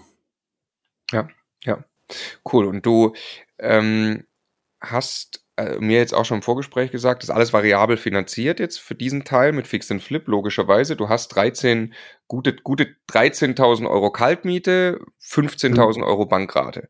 Das heißt, du legst etwas drauf, ja, was, was ja erstmal okay ist. Also jetzt kann ich mir auch vorstellen, du kannst die alle anbezahlen, du hast da 750 da schon mal verdient, du hast positive Cashflows in dem Buy-and-Hold-Portfolio, die du aber nicht anfasst. Äh, logischerweise kannst du dir das auch eine gewisse Zeit leisten, wenn diese Projekte nicht verkauft werden. Würden die Zinsen auf 8% gehen, wäre es ziemlich doof, ne, weil du variabel finanziert bist. Ähm, was, was glaubst du, wann sind die, wann sind die abverkauft? Die vier Stück, die du da jetzt hast? Das ist eine, extrem spannende Frage, weil ich bin jetzt halt gerade in der Phase drinne, wo ich relativ viele Wohnungen erstmal renoviert habe und jetzt mhm. in den Verkauf gehen will. Und jetzt ist halt, jetzt ist die Bankrate, ich habe noch nicht zurückgezahlt von den meisten Objekten. Ja, jetzt kommt aber der Punkt, dass ich in den Verkauf gehe und dann zahle ich natürlich auch schnell wieder zurück. Ja, das mhm. heißt, da gehen natürlich auch die Bankraten dann schlagartig zurück. Ja, so und jetzt nehme ich das auch ein bisschen so wahr vom Markt und von den ganzen Gesprächen mit Maklern, ist natürlich auch, dass jetzt seit gerade Anfang Jahr das wieder ein bisschen mehr passiert, äh, was Verkauf anbelangt. Ähm, in der Region natürlich immer spezifisch auf den auf das Umfeld, wo ich mich jetzt befinde, dass Leute durchaus Häuser kaufen, durchaus Wohnungen kaufen. Ja. Ähm, Kapitalanleger ist immer noch relativ am Schlafen, sage ich mal, oder sehr, sehr wenig. Aber ähm, das heißt ja, dass auch Leute da sind, die ja, Wohnung kaufen wollen. Und wenn ich die natürlich anbieten kann zu fairen Preisen, dann passt es ja. Was dann natürlich wieder so weit zurückgeht, dass ich günstig einkaufen muss. Ja. Wenn ich jetzt für 1300 ab, äh, einkaufe, für 2000 verkaufe und der Markt bei 3000 ist, ja super, dann freuen sich doch alle. Hm. Absolut. Ja. Heißt aber, aber dass ich halt so einkaufen muss. Ja. Du hast hier, ich, ich glaube, du hast was, was, was sehr richtig gemacht. Jetzt, also das ist für jeden Einsteiger, möchte ich nur nochmal die, die, die Klammer drum setzen du gehst hier natürlich schon ein Risiko, du gehst hier opportunistisch ja. ran, äh, dass du die Dinger jetzt eine Zeit lang auch halten kannst, wenn du sie nicht verkaufen kannst. Denn dürfte aber jedem klar sein, das ist halt ganz wichtig. Man darf dabei halt nicht, ähm, nicht hops gehen, was wir aber äh, so viel hören und wo ich selber sehr stark dran glaube, du kannst, du hast gerade wirklich super Opportunitäten, so wie du meinst, ich liebe die Marktphase. Wir hatten jetzt äh, mit unserem Co-Investor aus Bayern, ähm, äh, äh der war hier, und dann fragen wir ihn so, und ähm, äh, wie geht's da gerade so? Ja, äh, so Immobilienmarkt und sagt, ganz ehrlich, es ist wie Weihnachten. Ich bin so glücklich, ja. weil, weil, weil einfach tatsächlich Quadratmeter-Kaufpreise möglich sind, die halt nicht möglich waren. Und deswegen hast du wahrscheinlich, wenn du jetzt eben ja im Jahr 22 viel von denen gemacht hast, angekauft hast, wahrscheinlich einen ganz guten Einstiegszeitpunkt gewischt. Was man aber nicht sagen kann, ist, der könnte theoretisch sein, dass es noch weiter runtergeht, dass du das noch ein bisschen aussitzen musst. Aber was auch klar ist, dass Wohnraummangel ein Riesenthema ist, über die nächsten Jahre eher schlimmer ist und du wirst wahrscheinlich in eine sehr gute Verkaufsphase kommen. Du kannst nur nicht mit Sicherheit sagen, ob die jetzt gerade schon angefangen hat oder ob das erst in zwei Jahren so ist, oder? Würdest du da mitgehen? Der Punkt, wo du halt eben gesagt hast, ich habe alle Projekte gut eingekauft. Ja, und das ist halt für mich, ich habe Puffer da. Ja, selbst wenn es der Kaufpreis halt nochmal 200, 300 Euro runtergeht pro Quadratmeter, ja, okay, dann ist es halt so. Aber mhm. die Projekte sind so kalkuliert. Das ist auch das, warum die Bank immer sagt, Brahman weitermachen, passt, wir unterstützen sie, weil ich halt einfach auch so kalkuliere und sage, ich habe da noch einen Puffer drinne, ich gehe da sehr, sehr äh, negativ rein, oder? Und habe daher, die Bank versteht es natürlich auch. Und ich sage, ich habe da einen Puffer eingerechnet, habe da einen Puffer eingerechnet, habe da einen Puffer eingerechnet. Und dann verstehen die auch, dass ihr Risiko relativ gering ist. Ja. ja. So, und dann passt ja. Und ich sage immer, solange die Bank da ist und versteht, was ich mache und es unterstützt, dann bin ich gut unterwegs. Ja. ja. Und auch das Beispiel, wo ich eben gesagt habe, wenn ich 1300 einkauf, 2000 verkauf und der Markt irgendwo bei drei ist, ja, dann ist Puffer da. Ja. ja. ja absolut. Also wirklich der, der Haupterfolg ist wirklich gut einkaufen und halt so einkaufen, dass es halt auch passt. Also es sind keine Luxusimmobilien, es sind wirklich Immobilien, wo für jeder Mann passen würde. Dann sind halt nachher drei Zimmerwohnungen für, für 200.000. Ja, okay. Mhm. Aber das können sich halt auch normal Angestellte leisten, die ja halt kein Ingenieur sind oder ein super mhm. Gehalt haben. Ja. Und so, ja, habe ich mich halt auch ausgerichtet, dass das wirklich Wohnungen sind, die für jedermann passen.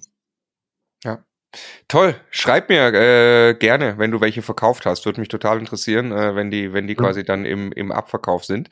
Ähm, okay, jetzt erzähl mir bitte deinen Blick auf energetische Sanierung grundsätzlich, weil du hast es schon relativ gut durchanalysiert, glaube ich, für deine Objekte, ne? Also energetisch sanieren kommt halt immer drauf an, was für ein Objekt. Wenn es jetzt zum Beispiel für mich Buy and Hold ist, dann ist ja offensichtlich, dass ich irgendwas machen muss bei bestimmten Objekten.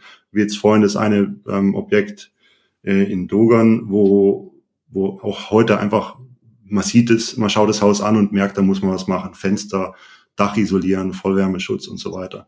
Und da komme ich natürlich nicht drum rum, was natürlich dann wieder dafür spricht, dass ich den Kaufpreis anständig verhandeln muss. Ja. So, da kann ich natürlich das relativ gut abschätzen, was die Kosten sind, die auf mich zukommen. Jetzt zum Beispiel spezifisches Thema ist natürlich Fix und Flip. Da finde ich es besonders schwierig, weil ich natürlich weiß, okay, die Kosten für Vollwärmeschutz, neue Heizung sind das und das. Umgelegt auf einen Quadratmeter bedeutet zum Beispiel 200 Euro mehr den Quadratmeter. Aber mache ich jetzt diesen Schritt und gehe in Richtung Vollwärmeschutz, neue Fenster, neue Heizung? Sind es die Leute bereit zu zahlen, ja oder nein? Und das ist für mich extrem schwierig. Ja. Jetzt kann ich natürlich hinschreiben und mache zwei Versuche, also Verkäufe und schaue, wie die Leute reagieren. Bin mir aber nicht sicher, ob die Leute das wirklich so gut unterscheiden können. Was bedeutet jetzt, wenn es D ist und was bedeutet es, wenn es G ist? Ja. Und kriegen die das hin, diesen Preisunterschied so zu bewerten? Nachher, wenn sie im Bankgespräch sind, wahrscheinlich schon, weil die Banken gucken da vermehrt drauf, mhm. dass die Wohnungen auch energetisch gut sind oder saniert sind oder fit sind für die, für die Zukunft. Ähm, aber die Käufer selber bin ich mir nicht sicher, ob das, ja, ob das so gut verstanden wird. Ja. Die schauen halt wahrscheinlich einfach auch, okay, der Marktpreis ist Pi mal Daumen zweieinhalb. Ah, Jetzt ja. will der aber 2,8 oder ist zu teuer. Ja. ja. ja du weißt zu nicht, okay, ja. Ohne zu verstehen, okay, der Brahman hat aber schon investiert, ja, dass es energetisch fit ist. Ja. ja. Ich mein, das gleiche wie mit den Autos, ja. Ein Siebener kostet mehr wie ein Twingo. Das hat einen Grund, ja. Und ähm, ist natürlich das Gleiche dann beim Vollwärmeschutz. Ja, da ist natürlich schon sehr viel Geld reingeflossen, dann in neue Heizung, Fenster, Vollwärmeschutz und so weiter, was natürlich auch Geld kostet. Also der Punkt fällt mir extrem schwer, für jedes Projekt zu entscheiden, wann mache ich welche Maßnahme und was würde ich dann halt auch vergütet bekommen im Verkauf. Ja. Also ich schätze mal, dass das über die Zeit immer mehr und mehr durchsickert. Es gab doch ja. diese JLL-Studie, die sagen, in schlechteren Lagen bis zu 50 Prozent von der besten zur schlechtesten Energieeffizienzklasse Preisabschlag. Mhm. Äh, in besseren Lagen 30 Prozent Preisabschlag.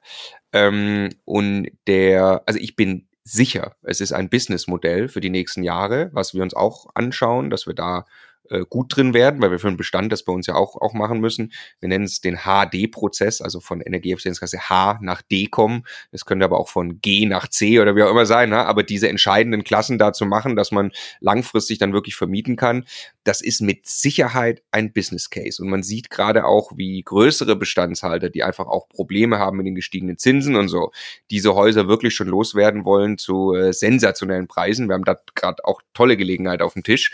Ähm, und aber genau, ich frage mich auch, ob der Endkonsument das jetzt schon so extrem auf dem Zettel hat. Äh, und das, aber gut, da, da kannst du ja als wunderbar testen. Du kannst jetzt wirklich abverkaufen, ohne das zu machen. Äh, und kannst, wirst es dann mit Sicherheit auch, auch tun bei einigen Gebäuden und wirst äh, einen Unterschied erleben. Ne? Der, der Punkt, wo du jetzt zuletzt genannt hast, natürlich auch Thema Einkauf wieder. Ich meine, wir haben jetzt sehr, sehr viele große Immobilienbestandsbesitzer oder Bestandhalter, die jetzt genau diese Häuser, wo sie jetzt investieren müssen, wo sie einfach günstig schon abgeben. Und wenn ich natürlich weiß, das sind die Kosten, die auf mich zukommen, das wissen die natürlich auch. Ja, mhm. wenn ich jetzt so ein Haus habe mit acht Parteien, dann sage ich, okay, Feuerwärmeschutz kostet einfach jetzt 100.000. Mhm. Plus die Heizung nochmal 60.000, neue Fenster 80.000. Dann, dann guckt er mich nicht mit großen Augen an, weil er genau weiß, die Kosten würden auf ihn zukommen, weil er irgendwie einen Consultant beauftragt hat, der ihm das wahrscheinlich schon vorgerechnet hat. Ja? ja. Und dementsprechend habe ich eine gut, natürlich eine gute Verhandlungsbasis. Das heißt, für mich ist halt einfach wichtig, wenn es jemand so macht, in dem Bereich wie jetzt ich, dann muss man halt einfach wissen, was sind die Kosten, die auf einen zukommen, was es muss, was ist nice to have. Und mir extrem geholfen hat ähm, ein Sanierungsfahrplan für eins der Projekte. Ähm, hatte ich deswegen gemacht, dass das Objekt, wo einfach ein neues Vollgeschoss draufkommt, ein neues Dach, ähm, da bekomme ich ja aktuell 15 Prozent Förderung mit Sanierungsfahrplan nochmal 5 Prozent extra. Dann habe ich das Ganze durchgegangen. Ich habe da extrem viel gelernt, weil ich jetzt einfach weiß, durch welche Maßnahmen erreiche ich welchen Energiestandard und was kostet mich das Ganze. Hm. Ja. Und ähm, das kann ich nur jedem empfehlen, der in dem Bereich unterwegs ist, mal mit dem Energieberater einen Sanierungsfahrplan durchzugehen und die ist einzelnen ja Schritte zu definieren. Ja. Ist auch gefördert. Kostet genau. nur ein paar hundert Euro am Ende für einen selber. Genau, genau, richtig. Und gibt extrem viel Transparenz und äh, eine extrem gute Vision, wo sollte es hingehen. Ne? Also das kann ich wirklich jedem nur sehr empfehlen. Ne? Und ich darf einmal konkret nachfragen, weil da hatten wir uns auch kurz ausgetauscht, finde ich sehr spannend. Du hast gesagt, ja. bei diesem Objekt Energieeffizienzklasse G wie Gustav kommst du auf B wie Bertha mit fast ja. eigentlich nur Dämmmaßnahmen, oder? Das ja, das war, das war schon noch ein Ticken, das war schon noch ein Ticken mehr. Ähm, Spezifisch auf dieses Projekt war es zum Beispiel so, der Energieausweis, der hat gesagt, dass ich eigentlich bei, jetzt muss ich gerade noch mal ein bisschen in die Unterlagen gucken, dass ich eigentlich bei F bin, ja, so um die 160. Mhm. Das heißt, ähm, wir waren irgendwo gerade bei der Grenze EF. Mhm. Ja. So, und der Sanierungsfahrplan, die rechnen das ja sehr, sehr detailliert durch. Mhm. Jedes Bauteil, Fenster, jede Himmelsrichtung wird da genau mit aufgenommen und die haben eigentlich gesagt, ich bin bei G. Mhm. 233, was natürlich massiv schlechter ist mhm. wie die 160 vom ähm, vom Energieausweis, was für ich eigentlich schon mal sehr schockierend fand. Ja, aber die Energie weiß man ja, die sind, die kannst du teilweise einfach in die Tonne treten, ne? Ja. Genau, aber fand ja, ja. ich erstmal recht schockierend, ja, weil ich habe gedacht, okay, ich habe ein Haus mit E oder Grenze zu F mit 160 und dann sagt der ähm, Energieberater, nee, nee, Herr Brahmann, Sie sind bei 233. Ja, das ist, mhm. sind schon mal zwei Schläge. Ja. Ähm, und dann halt zu wissen, okay, wenn ich jetzt das Dach neu mache, dann komme ich halt von diesen 233, komme ich auf 211, ist immer noch G. Wenn ich dann aber noch die Fenster mache ja, und im Keller noch eine Wand dämme, komme ich auf 160. Mhm. Der Schritt dann darunter ist wieder sehr hoch. Mhm. Und dann, wenn ich die Außendämme noch mache, komme ich auf 70. Das ist krass. Ja, also einfach für mich zu verstehen, was die Abstufungen sind und wie viel wirklich diese einzelnen Maßnahmen. Dann bist du bei B, ne? 70 ist dann B wie Bertha. Das ist B, genau, das ist B, ja. Ohne dass du die Heizung gemacht hast. Genau, ja.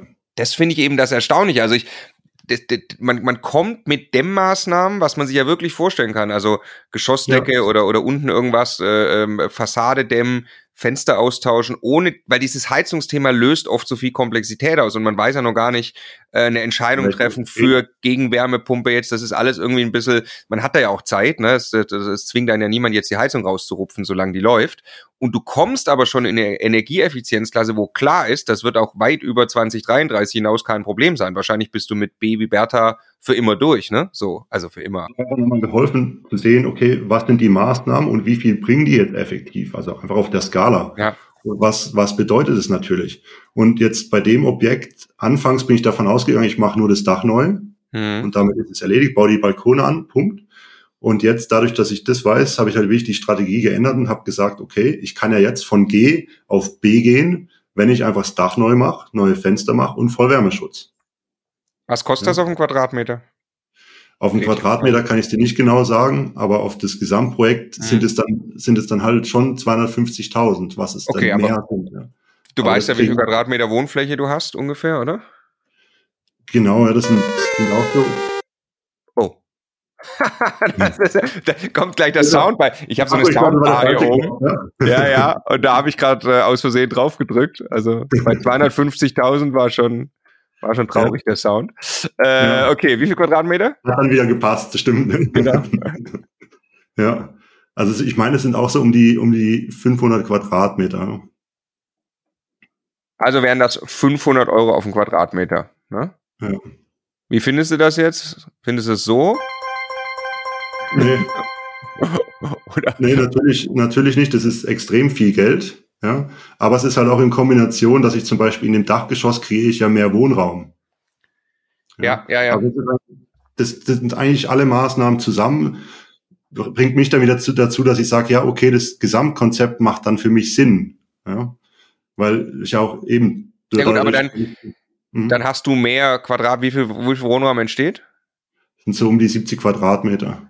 Das ist mit in den Kosten jetzt quasi drin. Genau, richtig. Ja, ja, okay. Ja. Und das macht es dann halt wieder ein bisschen besser. Dann kommt natürlich noch die Förderung, die ich davon abziehen kann. Also dann sind wir vielleicht halt nachher irgendwie bei 200 oder 250 Euro, wo es mich halt effektiv kostet pro Quadratmeter. So. Und da denke ich halt, dass ich diese 250, sage ich jetzt mal, ähm, mehr bekomme, wenn da halt nicht mehr G steht, sondern halt B. Ja, ja, ja, ja, mit Sicherheit. Also zumindest, also ich vielleicht kurzfristig noch nicht, weil das vielleicht tatsächlich noch ein bisschen dauert, bis das überall angekommen ist beim, beim, beim Endkonsumenten. Aber ja. über die nächsten Jahre, so, also jetzt sowas herzustellen, Förderung mitnehmen und ich weiß nicht, vielleicht auch am Ende, wenn du 300, 350 pro Quadratmeter investierst, mhm. bin ich sehr, sehr sicher, dass sich das über die nächsten Jahre monetarisiert. Ein Punkt, der mir jetzt persönlich immer recht wichtig ist, ist zum Beispiel auch das Thema Fenster. Das ist direkt an einer, an einer Bundesstraße. Da habe ich natürlich eine gewisse Lärmbelästigung auch. Und Fenster sind immer so ein Punkt, wo die Leute in eine Wohnung reingehen, die gucken die Fenster an. Ja, das kann ich anfassen. Mhm. Ja, das ist, hört sich blöd an, aber ist so. Badezimmer ist ein Punkt, weil es einfach optisch was hermachen muss. Und das Thema Fenster. Jeder hat gesagt, guck dir die Fenster an. Ja. ja. So. Und das ist natürlich auch ein Verkaufsargument, wenn ich den Leuten sagen kann, hier, wir haben neue Fenster eingebaut. Wir haben extra einen zusätzlichen Schallschutz, dass sie das draußen nicht hören. Ja. Uns ist halt einfach neu und da haben sie einfach mal die nächsten 30 Jahre wieder Ruhe. Das ist ein Punkt, der der kostet auch Geld, klar, aber ist für ein Thema Verkauf extrem wichtig ja, und auch extrem greifbar für die Käufer dann. Deswegen Fenster bin ich immer ein recht großer Fan, dass man die halt auch austauscht. Jetzt gerade wenn die halt die jetzigen Fenster schon 30 Jahre alt sind und halb auseinanderfallen, da braucht man dann gar nicht mehr drüber reden. Ja. ja. Also finde ich ganz beeindruckend, deine unternehmerische Denke, die da hinter all diesen Sachen steckt und gleichzeitig der Antrieb, äh, das alles umzusetzen. Wahnsinn. Ja. Ähm, ja, danke für die Einblicke zu energetisch sanieren. Was ist jetzt dein Plan für die Zukunft, die nächsten Jahre? Was glaubst du? Welche Art von Projekten machst du? Wie viel? Wo willst du hin? Ja, also ich bin jetzt eigentlich gerade an dem Zeitpunkt, dass ich dringend Hilfe benötige. Ich bin seit, ähm, seit einem Monat ungefähr am, am Leute rekrutieren oder zuerst mal die Interviews zu haben. Ich suche eigentlich jemanden, einen dualen Student, der für mich unterstützend da ist und gleichzeitig studiert. Ich suche einen Immobilienmakler, ich suche einen Bauleiter, da, dass ich das Ganze halt bewältigen kann. Ja, also ich habe jetzt halt gut Festangestellt oder? Festangestellt. Äh, Gerne, ja. Also die drei Positionen, die ich jetzt gesagt habe, die wären festangestellt, plus natürlich auch virtuelle Assistenten für bestimmte Themenbereiche. Ja. Aber die drei Leute hätte ich gerne selber im Team. Ich wäre wäre gerne weiterhin so unterwegs. Erstmal natürlich jetzt die Projekte, die ich jetzt auf dem Tisch habe, anständig abzuwickeln mit Unterstützung, weil ich das alleine einfach nicht mehr so hinbekomme. Und wie wir vorhin auch gesagt haben, es gibt jetzt einfach gute Deals und die will ich nicht an mir vorbeiziehen lassen. Ja, das heißt, ähm, wenn da was kommt, will ich natürlich auch die Möglichkeit haben, die einkaufen zu können. Ja, einfach weil es Sinn macht. Ja. Gäbe es eine E-Mail-Adresse von dir, die man anschreiben kann, wenn man Lust hat auf so einen Job bei dir? Vielleicht hört das ja jemand, der da aus der Region kommt. Ja, ähm, sicher, ja. Also das, das ist einfach Stefan, ja. Stefan mit PH geschrieben, Punkt Brahman at gmx.de. Brahman ist äh, B-R-A-H-M-A-N-N at genau. gmx.de. Genau, richtig. Da kann man sich gerne melden, wenn jemand aus der Region kommt und Lust hat auf Immobilienprojekte und so Projekte, wie ich jetzt eigentlich hier vorgestellt habe. Ähm, ja, also ich selber habe natürlich, wie man es vielleicht auch merkt, extrem Spaß an dem ganzen Thema und will natürlich auch ein, ein, Team da aufbauen, wo irgendwie ähnlich fühlt wie ich, dass man da einfach so coole Immobilienprojekte miteinander Also kann. wenn da kein geiles äh, Immobilienunternehmen entsteht, weiß ich auch nicht. Und da frühzeitig bei dir mit dabei zu sein, äh, ja, ja, wirklich sensationell. Ich glaube, man kann so viel mitnehmen, so viel lernen von dir. Ähm, kann man, kann ich nur wirklich jedem wärmstens empfehlen, das zu tun. Ja. Genau, okay, und das ja. heißt, ähm, solche Projekte, du wirst also auch gerne nochmal ein Bauträgerprojekt machen, du wirst Fix and Flip machen, du wirst für einen Bestand kaufen, wenn es sich anbietet. Alles. Genau, ja. Also ich würde eigentlich gerne so, also ich habe das natürlich jetzt auch einfach mal so gemacht, um mich ein bisschen auszuprobieren, was für Spaß macht. Ja. Ich habe jetzt einfach gemerkt, dass mir eigentlich alles Spaß macht, ja. was es natürlich nicht einfacher macht fürs Arbeitspensum, aber das passt so genau von dem, was ich das, die letzten zwei, drei Jahre gemacht habe und so würde ich gerne weitermachen. Und ich habe halt jetzt einfach die Situation, dass ich auch einfach auswählen kann. Wenn halt ein Projekt nicht 100% passt, dann mache ich es halt jetzt einfach nicht. Deswegen wird mir jetzt nicht langweilig. Ja? ja. Und äh, dementsprechend, wenn ein guter Deal vorbeikommt, dann schaue ich mir das an, bewerte das und wenn es passt, dann kaufe ich es. Ähm, wenn nicht, dann warte ich aufs nächste. Ja? Und so würde ich schon auch gerne weitermachen, eben ob es jetzt Fix und Flip ist, Aufteilerprojekte, Projektentwicklung, Projektentwicklung Light ist noch immer ein Thema, wo ich gerne mal versucht hätte.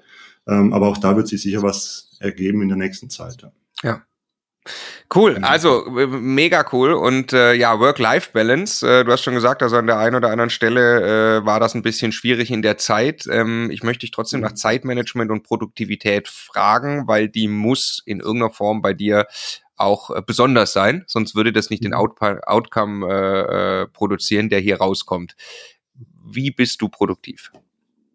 Also ich bin hauptsächlich, ich bin Nachtmensch. Mhm. Ich arbeite da eigentlich ganz gerne, wenn äh, die Family im Bett ist. Das heißt, ab neun Uhr geht's dann bei mir eigentlich los. Dann halt meistens bis um zwölf, eins. Führt dann dazu, dass ich natürlich morgens ein bisschen in der Kurve hänge. mhm. Aber jetzt als Selbstständiger kann ich natürlich auch die, die Termine so koordinieren, dass ich ja. halt nicht den Termin um acht habe, ja, sondern halt erst um neun. Ähm, das, ich mag das einfach abends, wenn es dunkel ist und ruhig ist. Da kann ich einfach sehr fokussiert arbeiten. Ja. Und da mache ich halt auch einfach viel Kommunikationsthemen, Rechnungen, ähm, Skizzen, Kommunikation mit Architekten. So Sachen, wo man halt auch wirklich konzentriert mal dran sitzen muss. Ne? Kommunikation heißt aber nicht telefonieren, weil das kannst du wahrscheinlich nicht mehr mit dem Architekten um die Uhrzeit, aber du schreibst Mails, machst WhatsApp, sowas.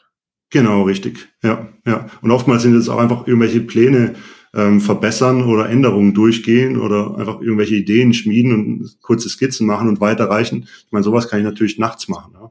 Ähm, da, das muss nicht tagsüber sein. Ja? Ja, genau. also es ist so ein Muster, was, was ich so langsam auch immer wieder sehe und auch, auch bei, bei Stefan und mir selbst immer entdecke, die Leute schaffen sich immer irgendwo Inseln, wo sie fokussiert sind. Ja. Die meisten zumindest, weil es sonst ja. aber fast nicht gelingt, ja. Okay, no, noch was? Du wolltest gerade noch was ergänzen, glaube ich? Nee, also was halt für mich auch wichtig ist, sind halt einfach dann ich meine, ich kenne jetzt meinen Körper relativ gut. Ich weiß, wann ich in den roten Bereich reinkomme und dass ich dann halt gezielt einfach sage, okay, heute mache ich nichts oder ich gehe mit meiner Tochter irgendwo in die Berge zum Wandern mhm. und nehme mir halt ganz gezielt dann Auszeiten. Ja, ich habe Phasen, da muss ich halt einfach performen, wie jetzt zwei Wochen für die Schlüsselübergabe. Da muss ich einfach da sein. Das ist mein Namensschild. Das muss einfach gut sein. Ja, da ja. muss ich einfach durch. Aber danach brauche ich halt auch wieder ein bisschen Zeit, dass ich sage, okay, jetzt komme ich wieder runter. Jetzt gönne ich mir eben Freiraum für Entspannung oder halt Family-Zeit. Ja.